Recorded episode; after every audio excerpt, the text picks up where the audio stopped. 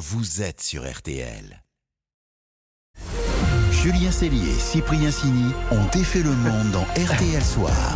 18h41 minutes, on va défaire le monde maintenant avec Cyprien Sini, Isabelle Choquet, Laurent Tessier, l'info autrement jusqu'à 19h. Vous voulez le menu? Oui. Le voici.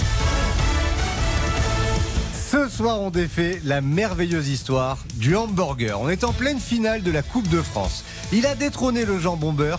Qui l'a inventé? Comment a-t-il conquis le monde? Explication. Au menu également, les bruits d'aspirateur, nouveau disque d'or et la ville de Rome qui va envoyer tous ses déchets à Amsterdam. On défait le monde de la quotidienne, c'est parti.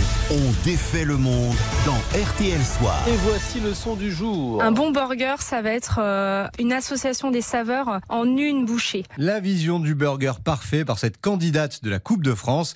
C'était l'invité de 6h15 dans RTL Petit Matin. Depuis 5 ans maintenant, en France, on vend plus de hamburgers que de jambon beurre. Il se décline de mille et une façons et envahit le monde. Et nous, avec l'équipe dont défait le monde, on s'est demandé mais comment on en est arrivé là? Alors pour retracer l'histoire du hamburger, on a fait appel à Irman Abdoulakim, expert en sandwich, incollable sur le sujet. Et première chose, le hamburger n'est pas né aux États-Unis, mais en Allemagne. La véritable origine du hamburger euh, nous vient de la ville d'Hambourg. Et en fait, c'était une ville où il y avait énormément d'ouvriers. Et eux avaient l'habitude de mettre ce fameux steak haché, ce fameux patty, entre euh, deux bonnes d'un pain brioché. C'était aux alentours de 1890, fin 19e. On retrouvait de base, c'était simplement vraiment ce pain euh, brioché avec de la viande dedans. Et la raison pour laquelle en fait il s'est hyper bien euh, exporté, c'est parce qu'il y avait une liaison en fait par bateau entre Hambourg et New York. Et c'est autour de la région de New York en fait que ça a commencé à arriver chez Louis Lunch dans le Connecticut où eux se sont autoproclamés euh, inventeurs du burger, mais il y a eu de très sérieux papiers faits, notamment dans le, dans le Washington Post, où ils se disent que la raison pour laquelle Louis Lunch était se différencier, c'est parce que son burger à lui était dans du pain de mie et pourquoi les États-Unis sont devenus mhm. la patrie du burger alors? Ah, Parce que les Américains s'en sont emparés, l'ont modifié et amélioré à outrance comme eux le disent si bien, born in Hamburg, but perfected in the US. Il est né à Hambourg, mais il a, il a été fait à la perfection aux États-Unis. Alors le fromage est arrivé euh, un peu après. C'était la spécialité, par exemple, de ce fameux endroit on appelait Louis Lunch dans le Connecticut, qui lui le, toastait. Donc chacun en fait essayait d'apporter un peu sa petite euh, touche, le faisait un peu à sa sauce, j'ai envie de dire. Et en fonction des États, en fait, on retrouvait des Que la viande soit faite au barbecue, euh, à la flamme, ce qu'on peut retrouver dedans, le fromage, ou le fromage qu'on peut même mettre à l'intérieur du steak. Ça s'appelle le Juicy Lucy, par exemple. C'est une spécialité qu'on retrouve dans certaines villes. Euh, d'autres où on a euh, plus de salade ou de tomates. Les oignons, est-ce qu'ils sont caramélisés euh, ou pas? En fait, chaque État ou chaque endroit a un peu sa spécialité de burger. Juicy Lucy. je vais l'essayer ce week-end. Hein. comment on peut expliquer que le burger ensuite est et conquis la planète. Alors j'ai envie de vous dire, d'abord parce que c'est hyper bon, mais il y a peut-être une autre raison un peu moins terre à terre. En fait, on retrouve euh, la planète entre deux tranches de pain, quoi. C'est, on a ces deux tranches de pain qui sont la base, et entre les deux, on peut mettre tout ce qu'on veut dedans. c'est ça qui est fabuleux, parce que d'un pays à l'autre, du coup, on peut retrouver la spécialité du burger entre deux buns. Là, je viens de voir, il y a une enseigne qui, qui font par exemple des burgers marocains. Donc on a un bun et entre les deux, on a du tagine. Donc c'est vraiment euh, comment exporter la culture locale entre deux tranches de pain. En gros, chaque culture, chaque pays peut s'emparer du concept et le faire à sa façon. Bah, c'est le plus grand melting pot culinaire mondial, j'ai envie de vous dire. Ça nous a donné faim tout ça. Vous voyez qu'il y a des burgers à la pizza C'est une drôle d'idée que vous avez ça, ça m'arrive souvent. Ouais, c'est étonnant. Mais chez vous, il doit y avoir des burgers au maroilles avec des fricadelles, tout, ça. Frites, les frites dedans. On remercie Armand Abdoulakim, le Twitchologue, qui nous a donné faim ce soir. RTL sous les radars. Et on défait l'info passer sous les radars. Alors écoutez bien parce que c'est assez rocambolesque. La ville de Rome, en Italie donc, hein, va envoyer ses déchets à Amsterdam, aux Pays-Bas. Mais il faut encore que la Suisse Sois d'accord. Qu'est-ce que c'est que ça, Laurent Ah oui, dit comme ça, ça peut faire mal. belge. Ah ouais. Il y a deux semaines, les municipalités de Rome et d'Amsterdam ont signé un contrat. La capitale italienne doit envoyer vers la capitale hollandaise 900 tonnes de déchets par semaine, et eh bien pour qu'ils soient incinérés là-bas par une entreprise. 47 000 tonnes chaque année. Bon, pas très écolo. Mais nos amis romains ont de grandes difficultés à gérer leurs ordures. Une énorme décharge a été fermée il y a 10 ans. Ils doivent exporter plus de 80% de leurs déchets. Les poubelles s'accumulent. Bref, c'est compliqué. Alors la la ville les envoie ailleurs. Sauf que ces colis très spéciaux, faisons un peu de géographie, doivent, pour arriver jusqu'aux Pays-Bas, remonter de Rome jusqu'au nord de l'Italie, ensuite toc toc toc Suisse pour remonter jusqu'aux Pays-Bas. Un parcours de 1600 km pour des poubelles. Ouais, mais alors, qu'est-ce qui dérange vos amis suisses là? Ces tonnes de déchets ne font que passer finalement, on va pas les garder. Le transport de ces déchets doit s'effectuer par le train. Vous allez me dire, bon, c'est sûrement mieux que des camions, la pollution, etc.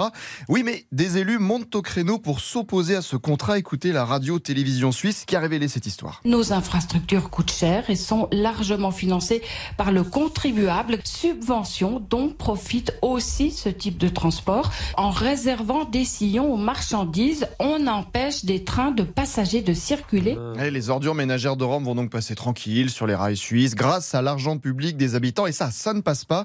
Les contribuables sortent de leur porte-monnaie 70 millions chaque année pour financer le fret. Et la bataille ne fait que commencer. Donc, si ça ne passe pas par la Suisse, bah, ça, passera par, tours. ça passera par chez nous. Et bah oui, on vous Ah, peut-être. Bah, Donc, qui va récupérer le dossier Bibi. Vous suivez ça avec attention, Charles Laurent, c'est votre mission. Petite pause. Je Attention, il s'en étouffe. C'est le burger. C'est l'émotion. C'est le burger. Et le monde continue dans RTL Soir avec les bruits blancs. Ils cartonnent sur les plateformes musicales. Vous ne savez pas ce que c'est. Rassurez-vous, nous non plus. Mais Isabelle, elle, elle est parfaitement au Je jus vais vous dire. Elle va tout nous expliquer. À tout de suite. Julien Cellier, Cyprien Sini On défait le monde. Julien Cellier, Cyprien Sini ont défait le monde dans RTL On Soir. défait toujours le monde dans RTL Soir, 18h49 minutes. Et voici nos winners assez étonnants du soir. Oui, des grands gagnants qui s'appellent les bruits blancs. Ils cartonnent sur les plateformes musicales, Isabelle. Ah oui, c'est un truc de dingue. Figurez-vous qu'un morceau vient d'atteindre le milliard d'écoutes Oh. sur Spotify. Ouais, alors un milliard, c'est encore assez loin du record absolu. Plus de 3 milliards de streams hein, pour ce titre de The Weeknd. Mais pour vous donner une idée, c'est quand même plus que ce standard. Painted Black, les Rolling Stones coiffés au poteau par quoi? Eh ben, par ça. C'est du vent, c'est un bruit blanc, ça. Ça, c'est voilà, ça ressemble à rien à- ou à n'importe quoi. C'est du vent. C'est c'est un bruit blanc. Le bruit, le bruit blanc. Donc, c'est quoi? Attention, instant Wikipédia. Un bruit blanc est une réalisation d'un processus aléatoire dans lequel la densité spectrale de puissance est la même pour toutes les fréquences de la bande passante. Ouais. Ouais, vous avez compris là, c'est bon. Allez, Sur acétamol, là. je vous fais ça plus simple. Un bruit blanc, c'est un bruit qui combine toutes les fréquences, les hautes et les basses, et à la fin, ça fait un bruit uniforme assez monotone. C'est comme la lumière blanche, qui est la combinaison de toutes les couleurs de l'arc-en-ciel. C'était vraiment très intéressant. Ok, bref, je vous ai fait un petit florilège, une farandole de bruit blanc. On va jouer aux devinettes. Alors, vous avez le modèle de base. C'est de la pluie? Non, mais il y a de l'eau. Jacuzzi? La vaisselle, la vaisselle, bien, bravo. Voilà, ça marche aussi quand c'est un aspirateur. Un autre Facile. Ah oui, bien sûr, le bruit Oh, des vagues, c'est un de mes préférés. Et pour les tout petits, Ah, c'est le cœur de, du ma- de la maman. ce sont les bruits. C'est l'échographie. Les bruits in utero, Je rappelle exactement. quand je Je te rappelle les Un vieux souvenir. Ils ont bien grandi. hein. Alors, ces bruits blancs, on en trouve des tonnes hein, en vidéo sur le net. Et donc, ils font de l'ombre aux artistes sur les plateformes. Mais alors, pourquoi ça marche? Parce que c'est un poil en milieu quand même. Pas, je parle pas de notre chronique, je parle des bruits blancs. Quoi. Je vous remercie. Oui, mais c'est ça, justement, c'est soporifique. En fait, ça aide à, do- à dormir. Moi, cet après-midi, j'étais pas Ah bon loin. Parce que c'est monotone, mais pas seulement. En allumant mon radiateur électrique souffleur à l'époque, j'ai découvert que ça couvrait tous les bruits environnants. Et donc, euh, je dormais avec mon radiateur toutes les nuits. Et vous voyez, le bruit blanc absorbe les autres bruits. Il crée une espèce de faux calme, si on peut dire. C'est pour ça qu'on s'en sert aussi pour traiter les, acouphènes, par exemple, ou simplement pour se concentrer quand on travaille. Alors, jusqu'ici, c'était un truc qu'on se refilait entre mamans. Hein. Ton gamin dort pas? Vas-y, mets le ventilo, ça va l'achever. Maintenant, bah maintenant, c'est un business. Nous avons ce qu'il vous faut. La peluche bruit blanc. Ces bruits Bah oui. un effet hypnotique sur votre bambin. L'effet hypnotique pour les bambins et des streams pour les grands. Alors c'est tout bénef pour les créateurs de bruit blanc. Prenez le pionnier du genre, Todd Moore. Au départ, il postait juste sur Internet des bruits qu'il avait enregistrés dans la nature. Et puis, quand il a vu que ça lui a rapporté 18 000 dollars par mois, bah, il a monté sa boîte. Voilà, les bruits 18 blancs. 000 ça- dollars par mois Oui. pour faire ça, là pour, pour faire des... Mais maintenant, il en fait des très sophistiqués. C'est ma- Non, je sais pas. Écoutez, je, moi, je, je vous livre Bon, on va l'information. essayer pour dormir ce soir. En tout cas, on a découvert les bruits blancs. Sur les bébés, ça euh, marche. hein, pas sur la mienne, mais ça... Le match des infos pour briller au dîner. Allez, le match Isabelle versus Laurent. Qui détient la meilleure info pour briller au dîner Isabelle s'est donné de l'air. Elle mène désormais de 2 points, 71-69. Et Laurent a choisi ce soir de briller avec Le Tupperware, l'entreprise est en très grande difficulté, on vous en a parlé aujourd'hui sur Oui, mon info pour briller que les produits euh, Tupperware sont des œuvres d'art, mesdames, messieurs. Vous pouvez admirer au MoMA, le musée d'art moderne de New York, les premiers modèles de pichets et pots de crème dans la partie design du milieu du XXe siècle. Ah bon? Et vous regarderez ce soir à la maison vos récipients, vos ustensiles différemment. Alors les Américains ont autant d'admiration pour les Tupperware car ils ont été lancés par un ingénieur américain, Ah. tout simplement en 1946, Earl Tupper. Allez, là, Tupper même. Tupper, yes. Est c'est- nul en anglais, C'est l'accent de la espagnol à la euh, fac, Le pauvre. Allez, place à Isabelle. Alors Isabelle a choisi de briller avec l'Olympia, la salle de concert mythique qui fête aujourd'hui ses 130 ans. Oui, la salle historique, c'était il y a 130 ans. Et mon info, c'est qu'un artiste a chanté à l'Olympia pendant 6 mois. C'est le record, 113 représentations. C'était en 1995 et cet artiste, c'est l'idole de Laurent. Et il est heureux. Michel Sardou, qui devait chanter trois mois et demi au départ, c'était déjà pas mal. Il a fallu prolonger. Ça, c'est le record de longévité. Mais notez que l'artiste qui s'est produit le plus souvent, c'est Gilbert Bécaud avec 30 passages. Beko Sardou, un point pour euh, Isabelle ce soir. Michel, bravo Et Laurent est ravi. Je vote pour vous aussi. RTL Soir continue. Dans quelques instants, il y aura le journal de 19h et on va défaire votre monde avec une coloc, mais deux familles. À tout de suite. Défait le monde. Julien Cellier, Cyprien Sini. Julien Cellier et Cyprien Sini ont défait le monde dans RTL Soir. Allez, bonne fin de journée, 18h56 minutes. Dans, allez, 3 minutes et 20 secondes, il y aura le journal de 19h. Oui, je suis très précis. Ouais. Juste avant, on défait votre monde. Eh ben vous connaissez la colocation entre potes. Eh bien désormais certains vont voir encore plus grand. Oui, la coloc avec une autre famille pour réduire les coûts. Deux couples et leurs enfants vont se lancer dans l'aventure près de Rouen. Ils construisent une maison partagée. Bonsoir Louis. Bonsoir. Alors attendez, vous êtes deux jeunes couples, mais pourquoi êtes-vous prêts à vivre tous ensemble? L'intérêt de ce projet, il est né du fait qu'on avait envie de s'installer aux abords de Rouen, qui est une commune euh, dont euh, les prix de l'immobilier augmentent quand même énormément. Et euh, pour faire l'acquisition d'un terrain et construire une maison, bah, il nous a paru plus simple en fait de pouvoir se mettre ensemble pour réduire certains coûts. Quoi. Mais attendez, l'autre famille avec qui vous vous installez là, vous les connaissiez avant ou vous les avez trouvés sur internet? Comment ça s'est passé? Ouais, une petite annonce comme ça. Et puis, euh, non, non, bien sûr, on se connaissait avant et euh, c'est un ami euh, d'enfance. On se connaît depuis qu'on a trois ans. On Ah était ouais. dans, à l'école du village où on fait construire la maison euh, actuellement. Puis, nos femmes sont devenues amies également et du coup, on, on s'entend bien. Donc, on, a, on est assez sûr de nous sur ce projet. Ouais, alors je suis désolé d'in- d'insister là-dessus, hein, mais déjà partir avec des copains en vacances, ça peut être risqué. On peut s'engueuler.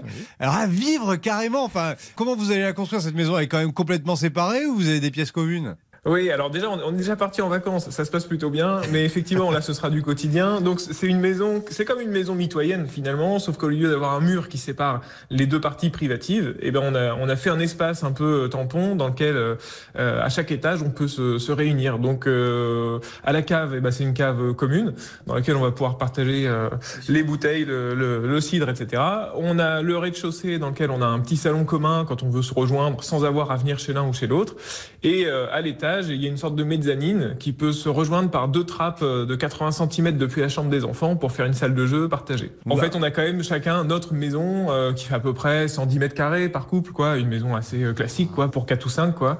Euh, donc on est quand même cha- chacun bien bien espacé. Et pareil dans le jardin, on a à la fois un espace partagé, mais également des espaces privatifs pour euh, bah, être chez nous quand on n'a pas envie de voir les copains, quoi. Ah bah c'est génial. Et et alors évidemment, si vous n'étiez pas de famille, ben vous n'auriez pas pu vous payer une maison pareille? Non, non, non, non, non. À l'époque, on n'aurait pas pu se payer, euh, ne serait-ce que le terrain, en fait, sur, euh, ne serait-ce que le terrain, en fait, qui coûte euh, très cher aujourd'hui, quoi. La maison partagée, bah, c'est peut-être l'avenir. Et on peut suivre votre aventure sur votre compte Instagram, maison-du-8, du petit clavier de l'ordinateur, partagé à Préau, en Normandie. Bonne soirée. C'est cela. Merci de même. Merci beaucoup. Vous comme il est content, Laurent, ce soir Tiré du 8, j'adore. Qu'est-ce qui se passe Bah, c'est vrai, tiré du 8, euh, parce que sinon il y a le tiré du 6. Pourquoi vous êtes de bonne humeur comme Bah, ça c'est la victoire Vous- de Michel Sardou. Vous Michel perdez au match. J'ai entendu Michel Sardou, donc je suis heureux. C'est pour ça. Il me fatigue. Faut pas Vous- chercher à comprendre. Je t'aime, Michel. Bon, à demain. Euh, hein. à demain, à demain coucher, sans. Laurent si c'est Ouais, possible. Euh, on vous retrouve demain 18h40 pour de nouvelles aventures. À demain.